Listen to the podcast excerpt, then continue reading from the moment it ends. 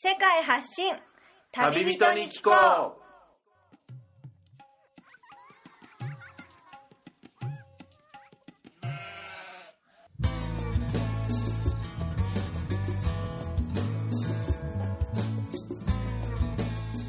この番組は世界各地で出会った興味深い日本人の旅人にざっくばらんにいろいろなことをインタビューしていく番組です。現地での旅の話の本編と脱線話のアフタートークの2本立てでお送りします。さて今回の旅人からは世界のどんなぶっ飛び話が聞けるのでしょうか？今回は分割した前回からの続きとなっています。前回をお聞きでない方はそちらからお楽しみください。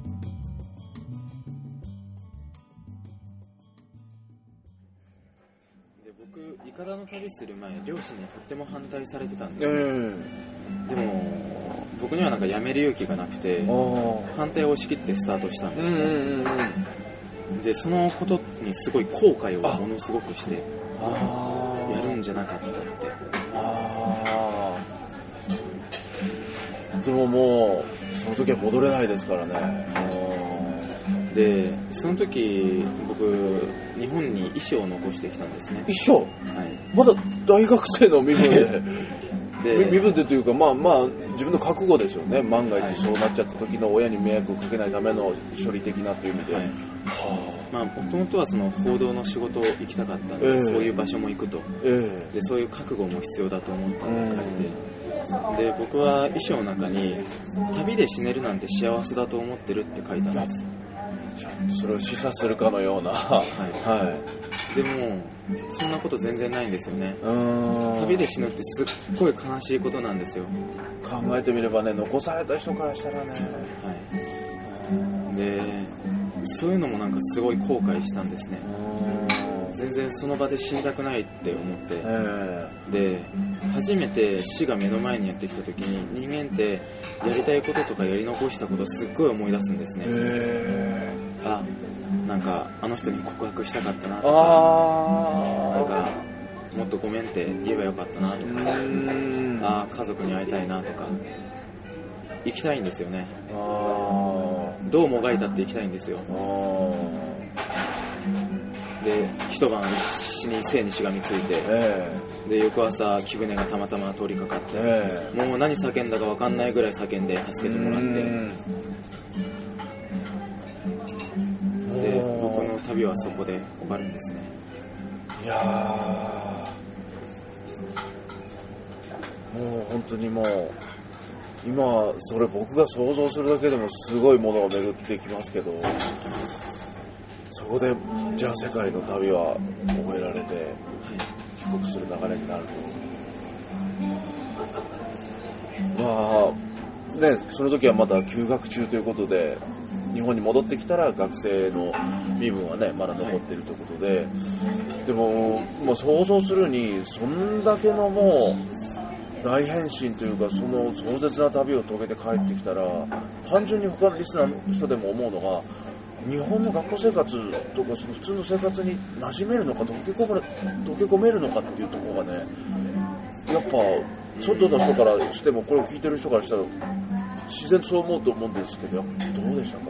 えっと僕は、はい。多分日本に帰っても馴染めないだろうなってちょっと思ってたんですねはい、でも熱い気持ちはすごくあって、ええ。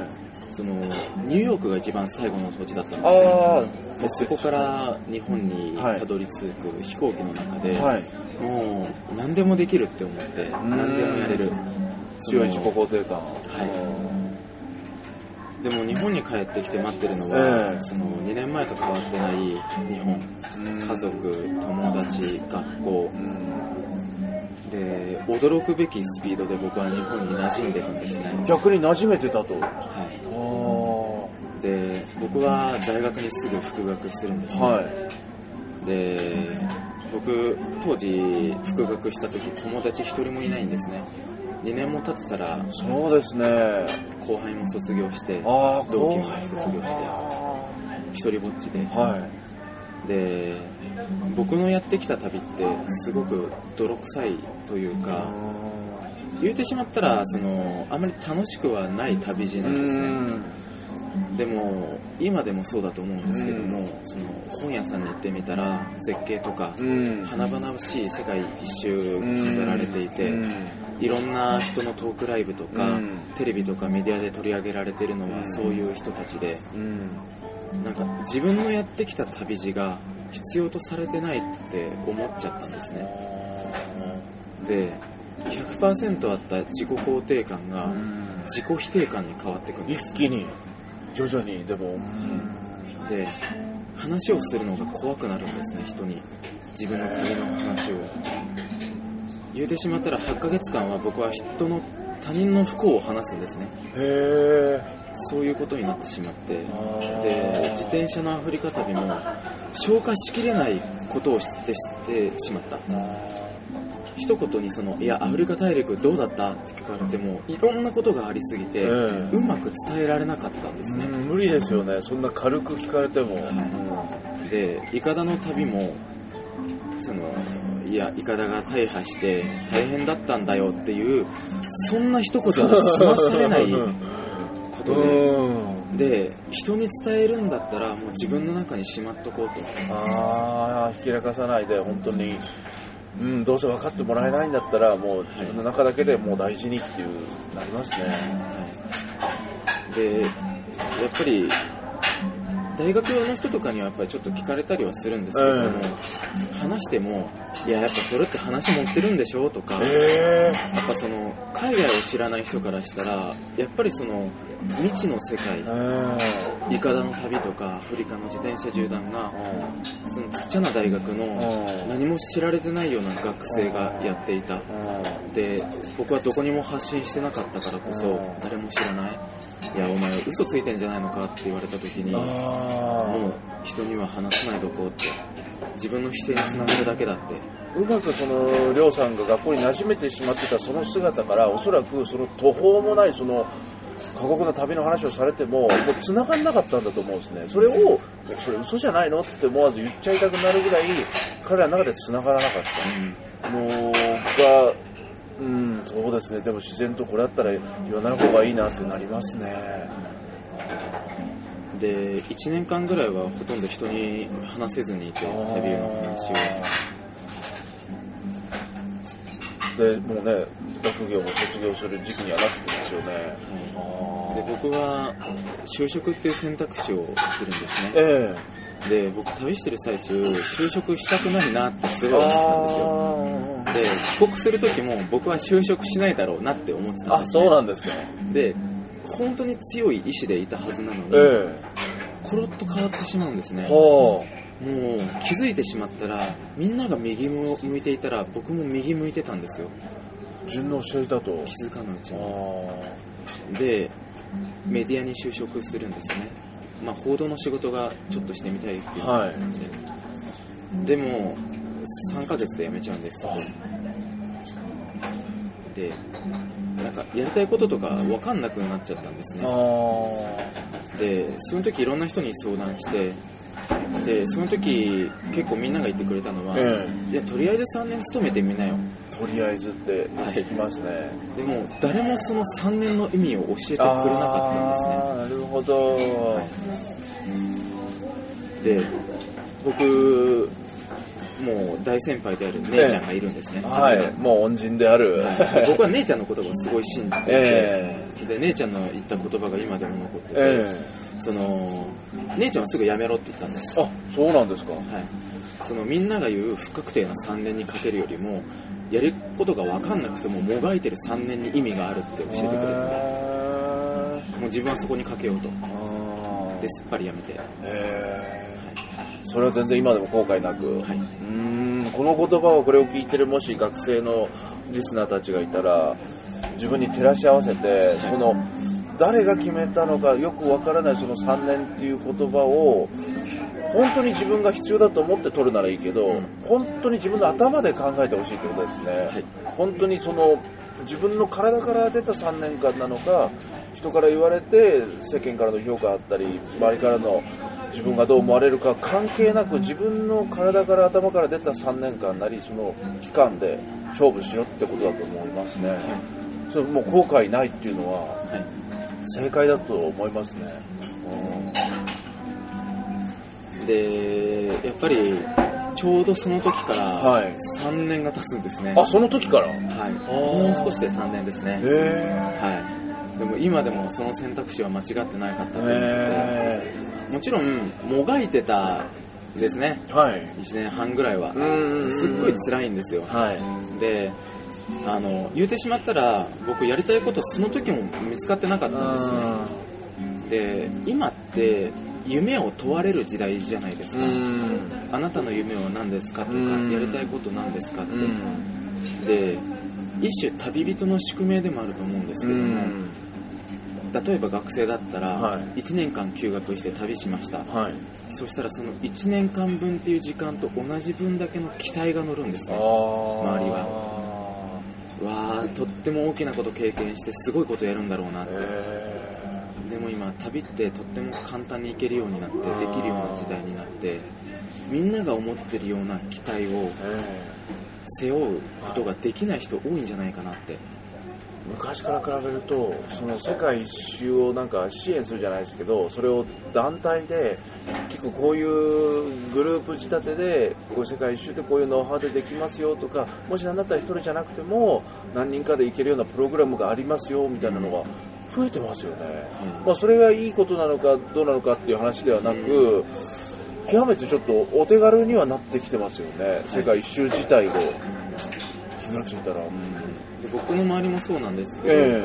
今でこそ旅のつながりがたくさん増えて、えでもやっぱりその理由を求められる時代になってきて、ええ。夢とかで答えられない人が多くなって、うん。そのプレッシャーに潰れちゃう人がいるんですあね。あで僕は夢がなくたっていいと思うんですね、うん。でそれって人と出会ってもう血の通った人間の言葉であったり、は人の本であったり、はい。そういったものが巡り合って偶然見つかるようなものだと思ってるんですね。必死にもがいてやっぱりあの見つけようって思って見つかるのは多分すごいラッキーなことで、うん。本当にその、まあ、家の外に出て一人になって、でそういう風にして出会っていくものなんだなと、ええ。僕はこの3年間で結構気づいた部分うん。そんななんかね本当ドラマで描かれるような本当サクセスストーリーだとかそういう美談って実はあんまり出会いませんよね、あれってやっぱりそういうものだからこそみんなにも感情移入できるような作りとか演出とかがある上でそうなってるけど人間のそうやって出会いとか一歩一歩の成長とかやっぱそれってふとした偶然だったりちょっとした産物からポンと出ちゃったりするものが多いような気もするんですよね。はい、で僕はそのまあ就職を一旦まあ辞めてから、ええっともがいてた時期なんですけど、ええ僕は嫌いなことをやってたんですね。ああ嫌いなことをあえて？はい。まあ、嫌いなことっていうのはざっくりとしたら、うん。誰かのもとで働くとかスーツを着て働くっていう類のことだったんですああね亮さんにとっては。はい。ああでなんでそれをやったかって言ったら、えっと、僕は自転車でブルキナファソっていう土地を走ってる時に、はいはいはい。とっても大きな出会いがあったんですね西アフリカのすごく貧困というかね、なかなか産業も少ないような、い。小国ですよね。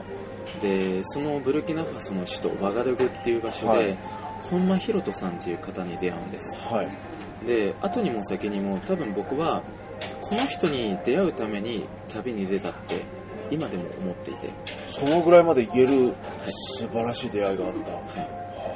えー当時本間さんは、まあ、JICA、はい。青年海外協力隊として派遣されて、え。でその当時、まあ、ブルキナファソの国営放送、ええ。まあ、日本でいう NHK みたいなえもんですね。あのとこで働いていて、でその国のメディアの文化を作り上げてた人なんですね。で、まあ、日本からしたら全然スポットライトが浴びてないんですけども、うん。まあなんていうのか僕からしたらとてもなんか獅子のような、ー獅子のような。はい、もうかっこいいなって思える人へー。生き方とか生き様。でその本間さんがとても遠回りな生き方を進めてくれたんですねでまあ入れる時間だけ僕は彼と一緒にいたいと思って、ええ。本間さんのそばで約1週間いて、えいろんなことを教わってええ。でその遠回りな生き方をしてみようって僕も思ってで本間さん最後の日に手紙くれたんですね、えで、えっと、ブルキナファソを出て次の国トーゴトーゴっていう国があるんですけどそこの国に入ったら読んでねって言ってくれて。うん。で、まあ、そこから約5日間走って国境まで行って読んだんですね、うん。でたった3行だけ書いてあったんですよ、は産業だけの手紙が。い、それが好きなことをやりなさい。嫌いなこともやりなさい。そして最後に好きなことだけやり続けなさい。その産業のメッセージが。ででも本当詰まってる言葉ですねそれの中には。で本間さん自体がやっぱり嫌いなこともやってきて見つかったものがメディアだった。海外でメディアを立ち上げるとか。で本当にそれをやってのけたんですね。で僕帰ってきて何もやりたいこととか分かんなくなっちゃってその手紙見るんですね。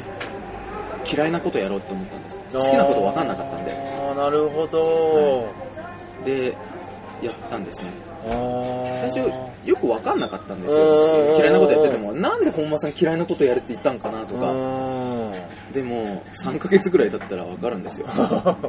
なんか本当に嫌いなことやってたらえ本当にやりたいことを思い描くようになるんえですよ。なるほど。逆説ですね。はい。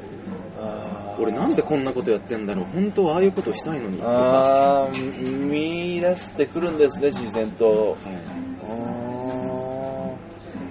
で僕がやりたいって思ったことは、え自分の旅の話を伝えるっていうことだったんです、えそうだったんですか。はだからこういう機会にもね本当今回応じていただいてこれちょっと言ってしまうと前日までこれ収録している前日までりょうさんは大阪関西の方にいて夜行バスで東京までねこっちに来てくれたっていう本当にこちらとしてもありがとうございますっていう今回の放送なんですけどでもねその今冒険家としてその自分のその旅の話を伝えていくっていうのをもう活動としてもうそれで今ある種全国を回ってはい。やられてるっていうことなんですね、はいそうです。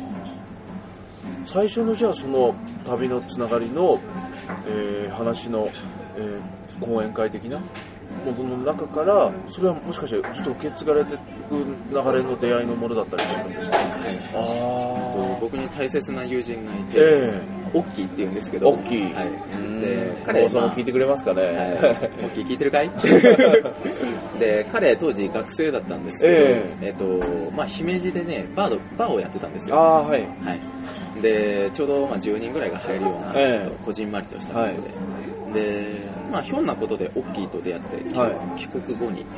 で一晩僕の旅の話を聞いてくれたんですよ、えですっごい泣いてくれたんですね。ええ。でりょうくんこの旅の話を僕の友達にも聞かしたいんだって言ってくれて僕のトークライブを企画してくれたんです、はああ嬉しいですねそれは本当に。い、ああで1時間に僕は旅の話をまとめてえー。姫路に持ってったんですね、なるほど。それが去年2015年の1月19日でした。でああそうだったんですか。今の活動は全てそこから始まるんです。へえそこの数珠つなぎで全部来てます。へえじゃあもしかしてそこのトークライブに来てくれた人のつながりの人がはい。なんか次の回をやってくれる助けをしてくれたり、はい。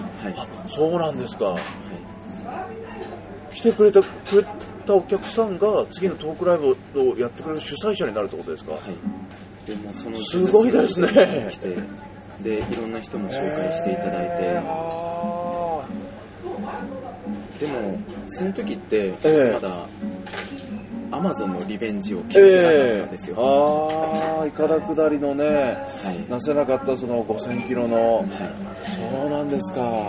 い、で僕その時は冒険家ではなかったんですねあはい。今の肩書きはまだついてなかったと。はい、ただのまあ話し手だったんですね。話してで話し家みたいでか当っこいいじゃないですかいえいえなんか。はい当時僕はトークライブの最後に、えまあ、いつかもう一度アマゾンに挑戦できたらいいなって思いますってえそうですか。言ってたんです、い、つかって言ってたんですよ。いつか。でまあその第一歩目を作ってくれたオッキー、えっとまあ、それからして東京のベンチャーに就職するんですね。えでそれからまあ2ヶ月後えはい。僕は東京に会いに行くんです、うん。オッキーに。でそれまでも講演会とかトークライブは何回かやっていて、えでオッキーに出会うんですね。えはい。で彼もうドベンチャーもドベンチャーで働いていて、えでもうなんか朝早くで夜遅いみえたいな、えで目も死んでいて。ええ。それでも彼はやりたいことをやっていて。で彼に聞かれたんですね、えはいはいは真夜中に。いうん「亮は今本気で何やってるんだ?」って。本気で。でその時答えらんなかったんですね、ああまさかそんなことを言われるともはい、思ってもいなかったってのもあるし。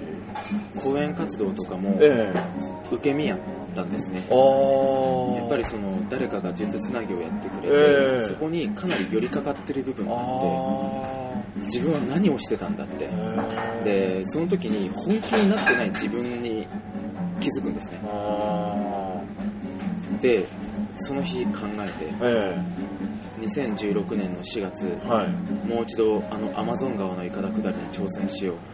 残してきた5300キロを回収しに行く、決意したと。はその大きな言葉から。いはい、なぜならやっぱりそれこそが本気になれる空間時間だからこそ、は自分の今までの二十数年の人生の中で。い、そうですかでイカダ下り過去に何人か亡くなってはいるんですね。もう挑戦してきた、ね、世界のいろんな人々が。でそこそこまあ死亡率もあるような、えでも僕はそこに命を懸ける価値があると思っていて。え全然その死ぬ気とかはさらさらないんですけども、えだからこそやる意味があると思って、ええ。その大自然とあとは自分の命と向き合う時間を強制的に作れる。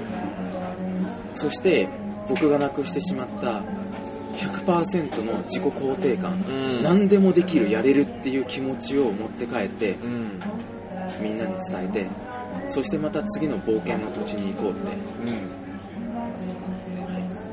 大きなその言葉から目覚めて、はい、そうだったんですけどでもそれ受け身の自分がトークライブ公演をしてたっつってもその自分が受け身だったっていうだとしても聞いてる方としてはものすごいことしてきてるなこの人っていうのは感じ得てたと思うんですけどはい、もうねもう分かりやすく言うとこの亮さんって本当自分に厳しいなっていうふうに思いますね。でもまあいろんなところでハッと気づいて、はい。もうこれじゃダメだっていうことを本当にどこまでも多分なんですかね上村直美さんから得たというかまあどこからかまあねそれぞれ出会いがあるでしょうけどもしかしたらもうねあの人だったらこんなことしてないんじゃないかとか自分の中で無意識化にもそれをもうこのままじゃいけないっていうことを揺り戻しをかけてるんじゃないかなと思うんですよね。もう自分の中に息づいている人もう過去に自分の中で出会った人もうそれが生きている死んでいるかかわらず上村直美さんとは直接会っていないけれども彼が残してくれた文献から彼の全てがそこに文字で描かれている人をしたら自分の中にやっぱり生きてると思うんですよ。だとしたらこれは梅上村先生だったらこんな自分ではいないはずだっていうことをやっぱり自然と照らし合わせるぐらいもう生き方が冒険家なのかもしれないですね。僕この間すっごい嬉しいことがあって、え京都で講演したんですね。はい。ちょうど1週間前でした、はい、でその時に、えっと、60代ぐらいの方が来てくれて、はいで講演会終わった後に話しかけてくれて、はい。で Facebook 交換して、はい。でその後にメッセージくれたんですね、でそこになんか私は上村直美さん生前お会いしたことがあってでもう亡くなってしまった彼に少し会えた気がしました。ってうわなんか僕それ聞いてすごい泣いちゃ見ちゃって泣いちゃってなんかやっぱりすごい尊敬してる人だったからこそこれからも追っていきたいなってなんか。いやー。そうなんです。多分その人の中にもずっともう生前会ったことのある上村直美像っていうのがあってもあんな人は絶対いないだろうなともう本当にすごい人がいたんやなっていうの中のまさかその現代版じゃないですけど亮さんがかぶったんでしょうね。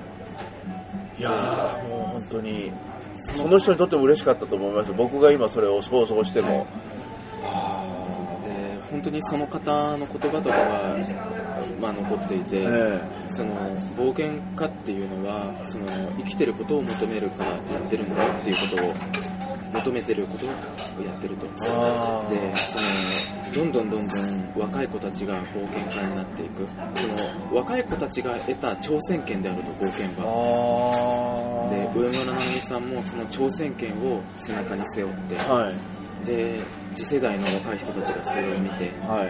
でだからこそりょうくんもその挑戦権を背負って次の後輩たちにどんどん見せてってくださいって。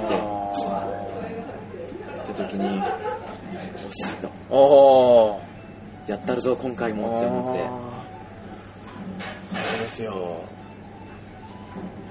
いや本当にね僕は、まあ、この放送が始まる前に亮さんにも話したんですけど僕にとっての冒険家っていうともちろん上村直美さんのことは知ってますけどもより身近な現代のしかも自分と年代も近い30代のもう冒険家っていう人の中で、まあ、知ってる人もいると思いますけど石川直樹さんっていう方がいてその人が書物の中でもたくさん言っているんですけど、まあ、彼自身もそう行動してきてるそうなんですけど冒険家って結局のところ帰ってくることが本当に仕事なんだ。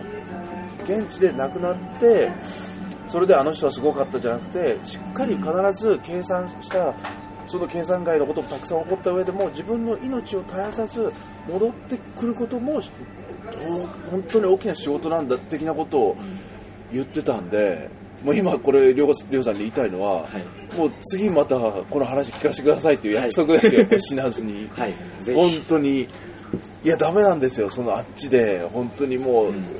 帰らずの人になっちゃうのは。本当にだからいかだ下りでも自転車の旅でも本当にね自転車の旅の方がいかだ下りよりは多いですよね。実際もうねたくさんはいない中でも自転車旅行者って年間何人とか亡くなってるじゃないですか。はい。その中でもありえない過酷さの西アフリカを終えてきた1年間もやったんだって驚きますけどそれが無事だっただけでも奇跡なんですけど、そのその後さらにそんな行かなくなりも終えてきてでまたリベンジっていうふうに思ってるその亮さんに僕個人の欲としてまた会いたいし、またそのいかな下りを経てきた亮さんの経験を聞きたいっていう亮さんの口から亮さんの生のこの人から聞きたいっていう僕自身の欲もあるし成長した姿に会いたいっていうのもあるんで今思いましたそう。やってはい。はい。ちゃんと帰ってきます。そうですよ、はい。でねもう今はその出発が2016年の大体4月ぐらい。そうですね。4月の8予定して4ます。月の8日をい。出発予定っていうことで、ねえ。今そのための準備だったり、はい。い、ろんな実はこの旅に協賛してくれるそのスポンサーといいますか助けてくれる人々の後ろ盾もあって、まあ、4月までその講演活動もはい。続けていって、まあ、自分のねある程度の準備もありますし準備ってそんなにないもんですかそうですね。あの、はい。結構もうメンタルの世界になるので。言ってましたよね。で今の活動は、はい。行ってらっしゃいとお帰りなさいの活動を増やしてるっていう。あはい、あ実際の、ね、部品とかそういう準備ではなく、はあそうだったんですか。もう本当にどれだけええ帰ってきええてくれて迎え入れ受け入れてくれる人がええ。いるかがなんか僕の生存率につながるのかなってなるほど。待ってる人がいるっていう。そうですか。僕の番組のリスナーもまたねそれに加わりましたよ。はいものすごい数いるかもしれませんよ。そうですか。その気になるのはそのいかだ下りのためのその準備ですよね、具体的な準備っていうとその現地のそのペルーのアマゾン領域の町で、はい。またいかだを一から作ってってことですよね、はいそうです。ってなると日本から持ってくる準備ってどんなものがあったりっていう。本当に寝袋とテントと、はいまあ、よくある、まあ、パスポートとか現金とか、えあとはまあ僕は枕は絶対必須だと思ってて、枕？はい、枕が変わるとちょっと寝づらいというか、そうですね。ああの寝る時だけはええ。ちょっと心地いいところで、あなるほど。はい、もうそれ考えてみたらいかだの上で寝るって野宿になる野宿は野宿ですけどずっと移動してますよね、はい。ちょっとなんて呼んでいいのかな不思議な、あでも常にあの衝撃があるんですね。あーはいはいはい。流れ着いた流木が後ろからドンって当たったりあ岸にドンって当たったら、ええ。岸の土砂がザーって降りてきて、ええ。その丸太の上に乗っかってズーって 揺れたりとかまあ常に振動があるんで頭何回もぶつけるんですよ、はいはいはいはい。ちょっとうとうとしてると。はいはいはい。であの枕あったらいいなって前回すっごい思ったんで。なるほど。はいあった方がいいですね、はい。枕も結構多分傷ついちゃったりとか汚れちゃったりもねすごいでしょうけど、はい。枕カバーも何枚かあってもいいかもしれないですね、はい。でたまにアマゾンからのそれで洗ってみたいな、はい。そうですか。単純にちょっと待ってください洗濯とかそういうのも全部船の上ではい。ですよね。そうですね。そそういうお手洗い的なそういうのもね。はいもうすべて全ての生活を床田の上でやりイます。カダの四方何メートルぐらいですかねもう。えっと4メートル ×3 メートルですね。はあ。前回はそれでした。はい。今回も同じぐらいのサイズで、はい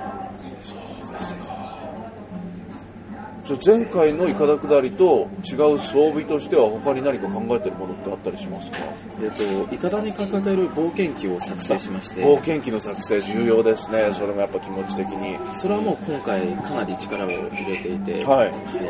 でもうすでに書いてあるんですけどはい。えっと、結婚会っていうのを3都市で今回行いまして、はい。えっと、大阪と名古屋と東京であで参加していただいた方の名前を全てその冒険記に書いてそれを掲げて6000キロの旅路を追走し6000ますキロの旅路をもうその人たちの名前もねちゃんとその冒険記も持って帰れるように、はい。そうですかそうですか。じゃあその冒険記以外にも何か特別な準備とかもあったりありますか？あそうですね。なんかもう猿をちょっと乗っけてこようかなと。猿？はい。猿っていうとあのキキキの猿ですよね、はい。っていうっていうのはどんな理由でえっと、はい。い、ろんな理由があるんですけども、ええ。っと、ある人は鶏を乗っけて旅してたんです鶏。ねで、まあ、卵を産むと思って乗っけてたらしいんですけどはいはいはいはい。なんかストレスで なんか1ヶ月で2つしか産まなくて 結局食べちゃったって言ってて。あ鶏自体を、はい。むしろ朝ゴケゴッコーでうるさくてこっちもねはい。迷惑だった、そそそうですか、はい。で、まあ、猿乗っけてた人が過去にいたらしくて、えで、まあ、その懐くらしくて。あ人間に。でも野生に返しても生きていけるっていう。ああ旅が終わった後もね日本に連れて帰れませんよね。あとは先ほどちょっと言った夜をいかに超えるかがこの、まあ、ポイントになるそうですよね。暗闇といかに友達になれるかというかそれどう乗り越えるか、で僕自身が察知できない危険を、はい。動物は結構敏感に察知するのなるほど。でその、まあ、瞬時の判断をええ。材料になる、ええ。はい。まあ、言うてしまったら相棒みたいなもんですね。相棒ですね。なるほど猿をじゃあ現地で買ってはい。で現地で値段的にどんなもんなのか想像もつかないんですけど。僕も想像がつかないんで、ええまあ、ちょっとまあナイロになるかなみたいな。そうですよね、はい。猿と本当に仲良くなったとしたら猿もイカダ作り手伝ってくれたりね。そこまで仲良くなれるかどうかなんか魚とか釣ってくれそうな気がしますけどね、さみたいな、はい。あっと手で。はい。猿もでもイカダ乗ったことありませんよねほぼそうですけど猿とね喧嘩とかしちゃったりとかね、兄弟喧嘩みたいな。想像もちょっとつかないんですけど基本的にやっぱそれって夜はライトとか電球もなしで真っ暗闇の中で、で最初電気つけつけようかと思ったんですけど、えあの光が漏れると、えあの過去に原住民の方に殺されたっていう例があって、え。そんなことも。はい、でそれ知らなかったんですけど、ええ。まあ、夜流しっぱなしになってる時僕最初電気つけてたんですああはいはい。で、まあ、大型船が近くを通った時に、なんか怖いなって思ったんですね。あれ？ここに何かがいるっていう証になってるのかな、ええ。自分がこれ仮に大型船じゃなくて小型船だったら、ええ。すぐ寄ってこれるぞと。あで電気切ることにして。あでもその大型船がしこっちの存在気づかんでバーって近づいてきて、はい。なんかぶつかってっていうのも怖いですよね。でそうなった時は大型船って判断できるエンジンの音。あになった時は、はいはいはいはい。もう蚊に食われても仕方がないので、ええ。あの看板そのイカダの上からちょっと出て、はいはい。ライトで戻し信号は分かんないんですけど、ええ。待ってるよっていうライトの合図をはいはいはい。なるほどなるほど。それでまあ最悪衝突は避けれるかなと、はいそうですね。でも思わぬそのトラブルその波でね前回いかなか大破してしまったようなねそういう気象上のこともそうですけどまあでも一回経験してるっていうのは何より大きいかもですね、うん、僕の一度も経験してない頭で考えるよりは。そうですか、5000キロの工程を今回どれくらいの期間をかけて計画を。えっと、川の流れでちょっと違くなるんですけども大体2ヶ月から4ヶ月ほど見てます。そのぐらいのまあ期間を、はい。まあ、しっかり見ておいて、はい。そうですか。ゴールはどこっていうふうにやっぱ決めてらっしゃる場所が？えっと、ブラジルのはい。海の町マカパ、マカパはい。ああそうですか、はい、本当に海ですね。河口ですね。ちょっと待ってください。ブラジルのビザもあらかじめ取得する必要もありますよね、はいそうです。でそれは日本とかでしっかりはい。準備、あなるほど。そうですね。じゃあそれは転覆とかしたりして、ね、命は助かっててもね、まあ、パスポートとかなかったりしたらブラジルビザとか証明の云々とかそういうのもありますけど、はい。まずまあそんなの僕が今言うまでもなく覚悟の上でしょうけどまああとマラリア怖いとかワニとかですよね、でもそれって本当に確率低いと思いますけどいかなく自転車をね、あのー日本で僕も旅してた時に道を走ってて何日か目にどこまで行くんですかっていう風に喋りかけてきた人がいてその人の格好を見たら僕と同じ長距離自転車の旅してる格好のチャリダーだったんですよ。で急に声かけてきてくれた人がいてたまたま年代も同じでいや僕これ東京から名古屋まで行くんですよっつってあ僕も同じですよって言ってで名古屋まで一緒に行ったっていう思い出があるんですよ。まさかそれアマゾンの中ではなかなかないでしょうけどあったら相当相当ですよね。相当なあれでしょうねまあでもうーんまあ本当まあそんなのはまあうんないこととしてほぼまずはでもね命を無事に帰ってくるっていうことと、うん旅のでもね結婚会も三都市透明版で開いてはい。そうですか。じゃあもうね今話してもらった意気込みだったりこの亮さんの人間性っていうのは十分この放送で伝わってきたと思うんですけどもうん番組のですね恒例の最後の質問がありまして、はい。まあ、さっき語られてる中でもあの被ってくるところがあるかもしれませんけども亮さんにとってこの旅人に聞こうっていう番組なんでこの旅をする中で絶対に忘れずに一番大切に心がけていること忘れずにずっとこれだけは欠かさずにやっておこうって思うようなことだったり思いだったりっていうのをはい。リスナーに最後にちょっと伝えていただければと思うんですが。はい。はい、えっと僕が大切に思っているのはずっと志だと、志はい。で今回冒険記にもはい。書いたんですけど、僕アフリカ大陸を自転車で走ってる時に、うん。自転車にある詩を書いてたんですね、塩はいと、茨城のり子さんっていう、はい。まあ、戦後生きた女性詩人の方がいて、でその方の「自分の感受性ぐらい」っていう詩があるんですね。あで僕は旅の最中その詩をとても大切に読んでいてあはい。でそれを軸にしていたうん。大切にしていた。うん。でその詩の一部を今回の冒険記にも大きく書きました、そうですか、はい、でその詩っていうのが、はい。えっと、初心消えかかるのを暮らしのせいにはするな。そもそもがひ弱な志に過ぎなかった。自分の感受性くらい自分で守れバカ者よっていう、力強いですね。はい、でやっぱり旅の最中でも大切にしてほしいのは自分の感受性、他人が言ったからこうだとかみんなが言うからこうなんだろうではなくぜひもうみんなも自分もそうで自分の目で何もかかってない自分の目のフィルターで世界を見てほしいなって。で志を大切にしてほしいなって思います。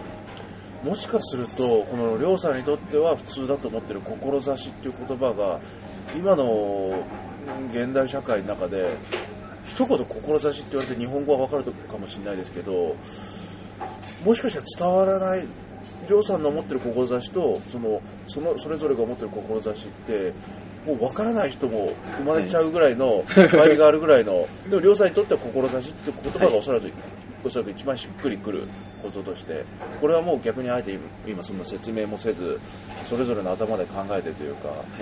まあ、それが本当に旅の中で、うん、確たるものになってくると。はい。なちょっとまだ少しだけ時間があるんでもし何かリスナーの中で、まあ学生のリスナーもうちの番組若干ならず、あのいると思うんでりょうさんと僕が会った時も、はい。その休学して世界一周を志していってたよ時のようにもしこのじゃあ学生に向けてこれから世界を見に行こうとしている人たちがいたら何かメッセージ的なものがあれば,、あれば伝えていただければと思います。はい。えっと、僕よく言われることがあって、あなんかそういう旅をしたのであれば、はい。結構前から旅人さんと結構知り合ってたんですねとかって言われるんですね、えまあ、それだけ多くの旅をしてるからこそ、えでも僕全く逆で旅のコミュニティも知らなかったしうん。こうしたポッドキャストで旅のお話が聞けることも知らなかっえなるほど。たで今この時代ってとても簡単に旅ができる時代だったんですね。ですね。でブログで旅って検索したら5万と出てくるんです、んで、えっと、僕が一つアドバイスするのであれば今その簡単に手に取れる旅っていうのは一種テンプレートのようなものになってきてるような気がするんですね。どこが綺麗だったって言ったらみんなウユニ塩湖とかマチュピチュっていう風に教えてて、はい。でやっぱりそれを初めて見た人はそれをが旅の全て世界一周の基本になってしまってるでも僕の見てきた旅はそうじゃないんですね。もっと広くて見にくくてでも素敵でで地球はとっても大きいんですね。でいろんな民族がいて国があって知らないようなところがたくさんあって。で僕は誰一人として旅のつながりがなかったからこそ、はい。こんな旅ができたって思ってるんですね、はなるほど。い、誰も紛争地に行っちゃいけないって教えてくれなかったんですよ。あ誰も震災地に行っちゃいけないって言ってくれなかったんです。あだからといって聞いてる人にそういうとこに行きなさいって言ってるわけではなく、え知らないからこそできたことがある。え知っちゃうとそれが一種枠になってしまう。あうん。自分の限界になってしまう。あそうじゃないっていうことを知ってほしいなって。あ世界にはもっといろんな旅があるんだ。もっといろんな旅の仕方があるんだ。自転車旅だってあるんだ。いかがの旅もあるんだってこと。をまだ見ぬ旅もあるかもしれないですよね、はい。本当ブログとかネットでグーグルで出てこないような。その自分の旅を作ってもいいんだよと。はい。そうですよね。調べないで行くっていうのも手ですよね。知ろうとしないで、で今やっぱりその、ん。全てがインターネットに上がっちゃってる時代で、えその世界遺産もやっぱあらかじめ見ちゃってると現地に行った時にその一種確認作業になるんですね。だったりあれ？思ってたのと違ったじゃんみたいながっかりも生みますよね、正直。で、まあ、イカダとか自転車の素晴らしさはそこにあってあー。見たことない景色ばっかなんですよね言うてしまったら。誰もネットに上げてないようなね しかもそういう旅するような人ってそういうむやみにネットに上げようなんて思わない類の人ばっかりだと、うん。でもまあ一応このりょうさんのこの旅の話で出たイカダの写真であったり、まあ、その自転車の旅の写真っていうのは番組のブログにちょっと使わせてもらってもいいですかね、はい大丈夫でこういう旅をしてきたんだよっていうのは分かるようにしてきますけど本当にもう、うん、テンプレートの旅じゃなくって枠なんかも考えずに、うん、でも最初は何を見ていいか何を言っていいか分かんないっていうのももちろんあると思うんですけど違うなって思った自分の感覚感じたきっかけに本当突破口をね見出していく出会いと何かを感じたらもう突き進んでほしいってことですかね。はいそうでですすよね。いやいやいや、本当に本当に今までのゲストの中でも何人かいましたけども、まあ、で冒険家って肩書きの人はうちの番組初めて来ていただきまして、はい。でもこんなりょうさんの活動がどこかのページを覗けば、その、フェイスブックページ的なものがあるということで、これもじゃあ番組のリンクに載せさせていただいて、はいお気軽にフォローくださいはい、そうですよね。で、結婚会の方もスケジュールで言うともう決まったりしてますか？はいえっ、と3月の26日はい大阪、大阪。4月2日名古屋、はい、えー4月3日東京東京。なるほど。このスケジュールで、もし気が合うような方がいれば、まあ、Facebook ページのこのリンク貼っとくんで、詳細はここに載っていると。あと大事なのは、まあ、あえてここで僕も伝えたいのは、このりょうさんの旅っていうのに、本当に協賛してくれる人っていうのがいればいるこそ、いればいるほどこの反町亮っていう人の 日本に帰ってくるなんていうか生存率も高まるというかね。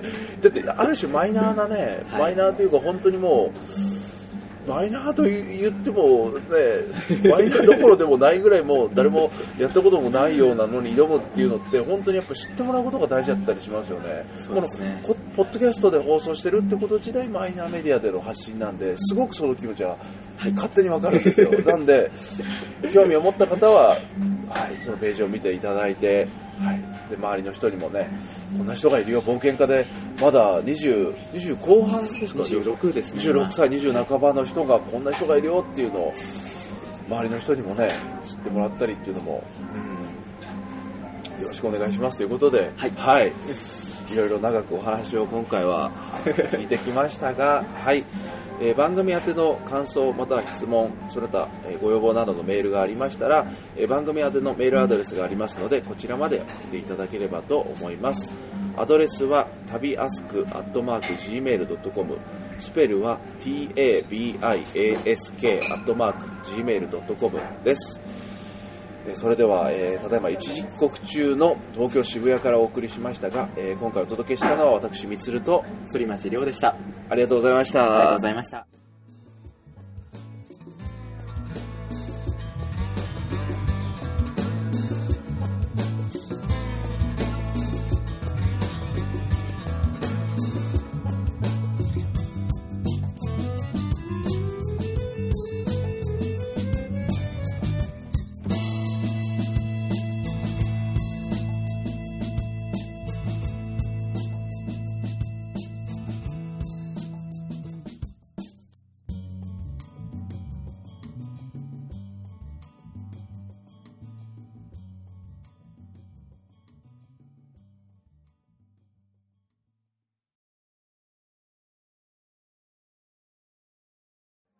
それでは本編の放送が終了しましたがいや今回今までにないくらい本当熱い話と、うーんないジャンルの話あんまり聞いたことないジャンルの話とねお届けしてきましたがそんなりょうさんでもやっぱりねその世界旅行中？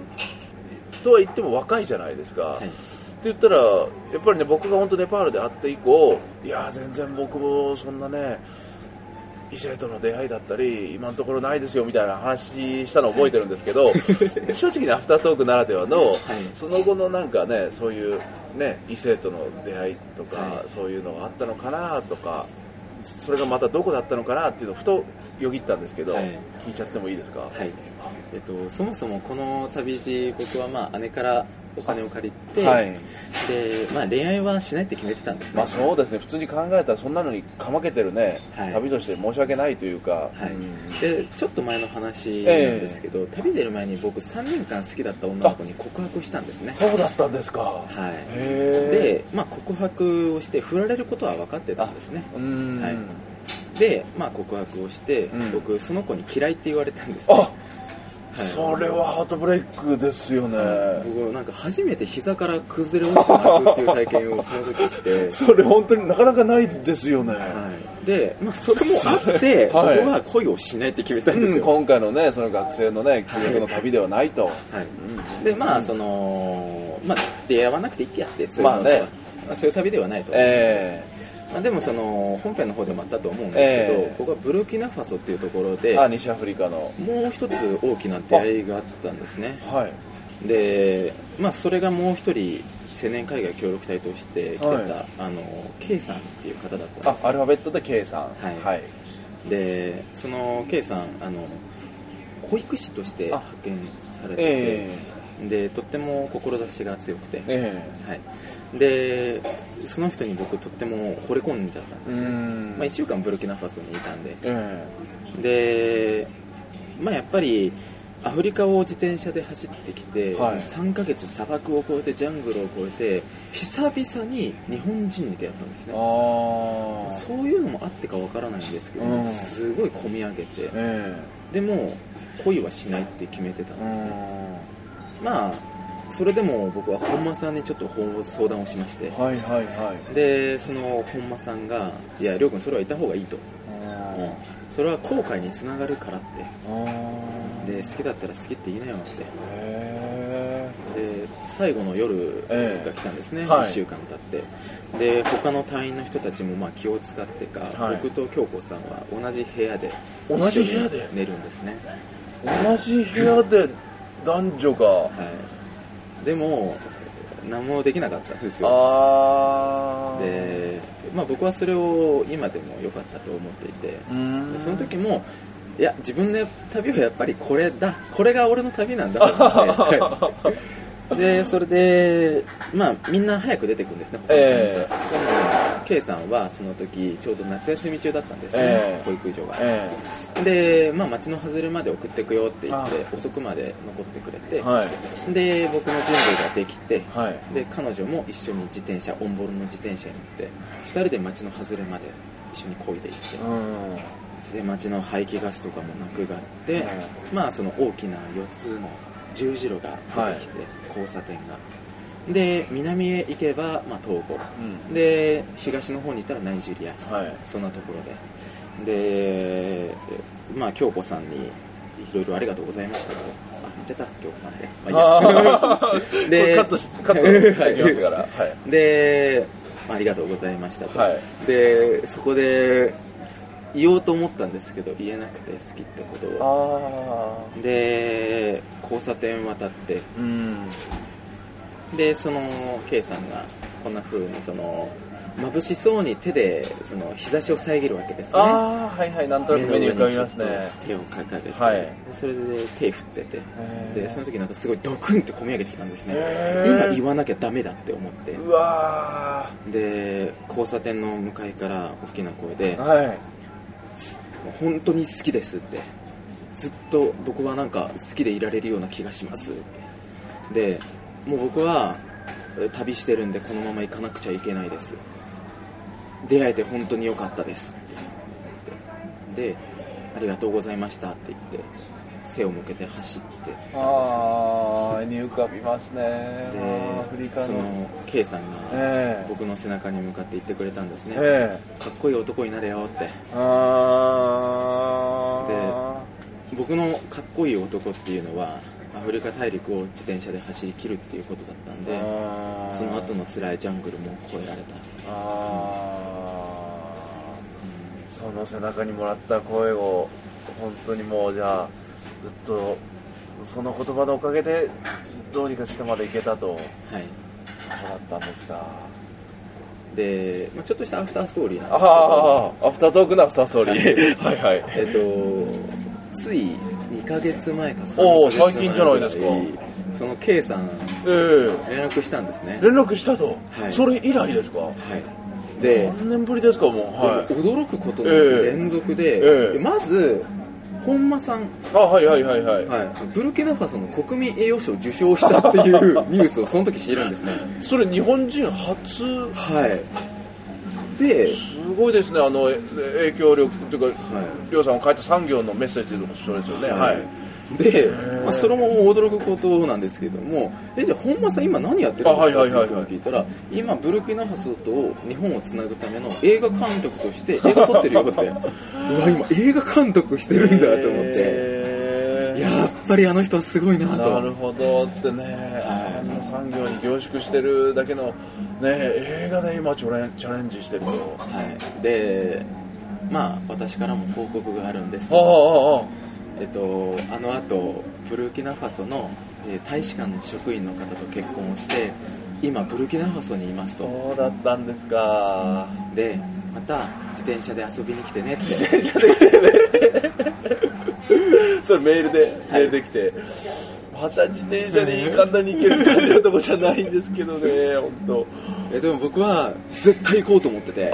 そうなんですか。はい。いやまあまああのちょっと ねその人から借りてチャリできましたみたいな。まあそれ演出はするんですけど、はい。その時だけ借りて、はい。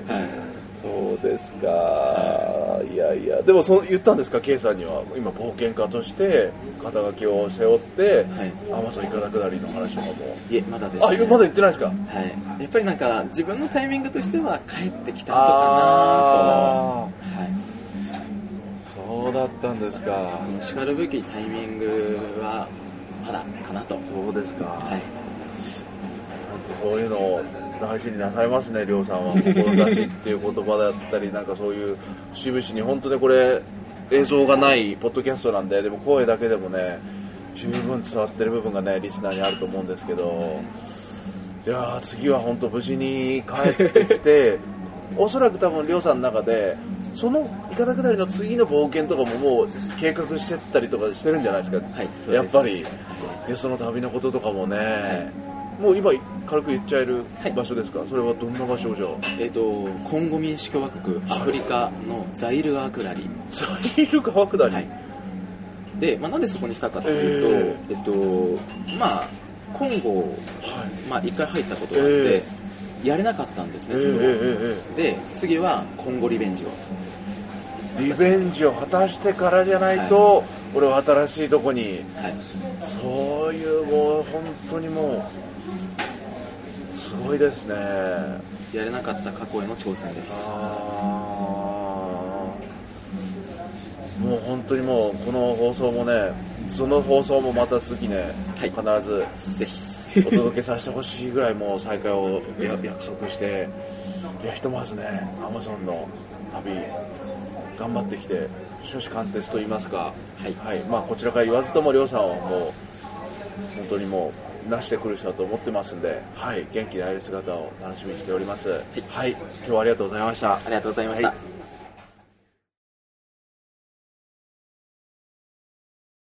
この番組はバックパッカーを応援するたびたびプロジェクトの提供でお送りしました。